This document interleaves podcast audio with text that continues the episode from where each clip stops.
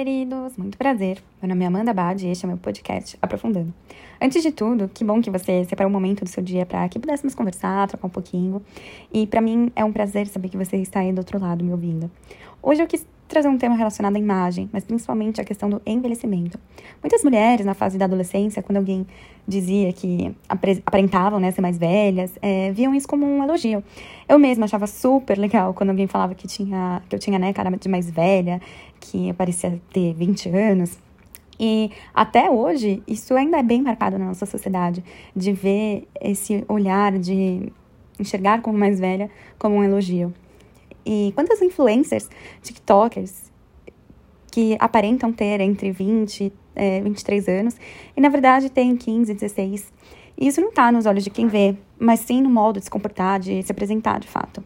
Entenda que eu não estou falando que deveriam ser de modo X, Y, Z, mas apenas que isso acontece. Inclusive, algumas com tatuagem, piercing até procedimentos estéticos já na cidade. Antes mesmo de ter 18 anos, que seria a idade autorizada legalmente para procedimentos mais invasíveis, já possuem diversas cirurgias.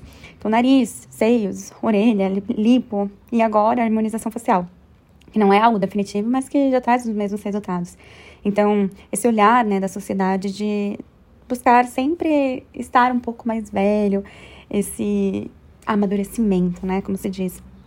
Eu lembro quando eu estava no primeiro ano do ensino médio, uma das colegas da minha escola, ela já tinha silicone e era a maior referência de beleza nos corredores, entre os grupos das meninas. Ela era mais velha, mas mesmo assim é, a gente frequentava a mesma escola. Então todas as minhas colegas elas olhavam para essa menina que já tinha feito esse procedimento e queriam ser assim também.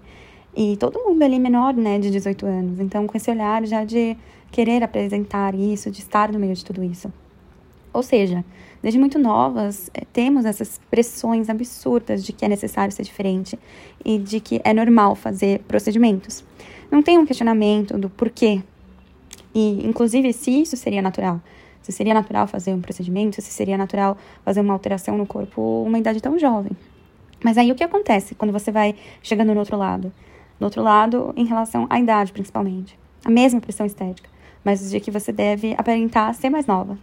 Como assim você vai deixar seu cabelo branco? Você precisa fazer um botox. Como evitar o bigode chinês? Elimine as marcas de expressão. Você não pode questionar a idade de uma mulher, isso é uma falta de respeito. Essas são frases que a gente escuta muito, né? E, oi, calma aí. É falta de respeito assumir o natural da vida, que envelhecemos? É desleixo assumir a aparência que você tem na idade que você tem? Por que isso? Que mundo estamos vivendo? Que realidade é essa? Porque enquanto novas, queremos ser mais velhas, e enquanto mais velhas, queremos ser mais novas. Eu não estou falando de ter, de fazer alguma coisa e realmente ser mais aparentar. E aí que está a questão. Qual o valor que se dá enquanto sociedade para a aparência? Então, aquela frase, você precisa cuidar da sua aparência, o que as pessoas vão pensar? Tanta coisa muda enquanto sociedade, mas algumas crenças permanecem enraizadas em algum lugar que não faz nenhum sentido manter. O que as pessoas vão pensar? Bom, que eu envelheci, que eu já não tenho a mesma vitalidade, a mesma energia, a mesma disposição. Vão pensar que o tempo passa, mas nem sei se tem a ver com os outros, mas os outros estão vendo e eu tenho que ver também. Eu tenho que ver que envelheci. Eu tenho que ver que não sou como a pessoa da revista. Eu tenho que ver que as minhas marcas de expressão estão presentes no meu rosto. Eu tenho que ver os efeitos do tempo no meu rosto. Tenho que ver as escolhas que eu fiz refletidas no meu corpo. Eu tenho que ver que não cuidar de mim, do meu sono, da minha saúde mental, da minha saúde emocional, da minha saúde física, me geram consequências. Eu tenho que ver que nem sempre eu fiz as melhores escolhas. Eu tenho que reconhecer que eu não sou como gostaria. Eu tenho que aceitar a minha própria imagem. Eu tenho que olhar para o meu rosto e ver que ele não é como das revistas, do Instagram. Tenho que olhar para o meu corpo e ver que minha pele cai, que não é firme, como de quem faz sucesso. E que isso é o natural. E qual o problema em ver isso? Qual o problema em aceitar isso? Qual o problema em aceitar a realidade tal como é? O problema é que vivemos constantemente em uma idealização, na imagem, na expectativa, naquilo que deveria ser, comparando com o que é. E com isso, evitamos a realidade e fugimos constantemente, fugindo através de procedimentos, de desculpas, de não ter tempo. E isso é viver frustrado, porque você nunca, nunca vai atingir o ideal porque esse ideal não existe. O que existe é o agora, É o que você enxerga quando você se olha no espelho, é o que você vê quando você olha para você. E esse ideal é algo que você imagina sobre você, baseado no que você vê nos outros, no que os outros ensinaram para você. A única coisa que existe, entretanto, é você, exatamente do jeito que você é. E não há nada de errado nisso. Não há nada que precise mudar nisso. É só você existindo e sendo exatamente do jeito que você é. Nem mais, nem menos. E isso é a realidade. Entenda uma coisa que eu aprendi e que eu entendi. Enquanto for algo idealizado, enquanto for por algo idealizado, sempre será feito com insatisfação. Sempre vai querer uma mudança porque está desagradável. A partir do momento que você olha para você com amor, com cuidado, com atenção, aceitando tudinho, querendo de fato amar, cuidar, aí você faz o que é preciso. Você faz o que precisa e o que te faz bem. Mas para isso, é necessário antes olhar para tudo que você não gosta e entender. Entender que é por conta da sociedade, que é por conta da pressão que existe, que é algo que você aprendeu. Porque de fato, não tem nada de errado ou que precise mudar. Você é exatamente do jeito que precisava ser.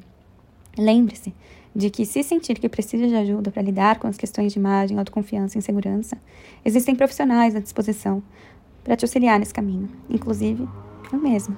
Estou à disposição para explicar um pouquinho do meu trabalho, te acompanhar nessa jornada. Você não precisa lidar com tudo isso sozinha, porque é muito difícil. A gente está nessa sociedade e constantemente esses pensamentos vêm.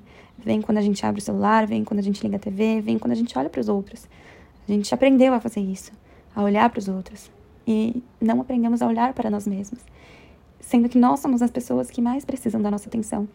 Você é a pessoa que mais precisa da sua atenção. Então, olha para você. O que, que você precisa hoje? O que, que você pede? O que, que o seu corpo pede? Pede por um minuto? Pede por um silêncio? Pede por um cuidado? Por um carinho? Escute isso. Isso é o que você precisa. E se você precisar de ajuda, eu estou aqui. Tem o meu Instagram que você pode entrar em contato, que é por.mandabade. E aqui na descrição tem o meu site também, para você ver um pouquinho mais sobre mim, o que eu estou fazendo por aí. E o meu recado para você hoje é ame-se. Ame-se muito. Ame sua vida, sua jornada, suas conquistas. Ame tudo que você é, tudo que você foi e quem você deveria ser, que é exatamente o que você é. Isso é o que eu precisava te dizer hoje. A imagem, a nossa sociedade, essas buscas pelo pela imagem, aquilo que a gente deveria ser, são mais ideais do que reais. E o que a gente tem é só o real. Então, olhe para isso. Então, até o próximo, nosso próximo encontro.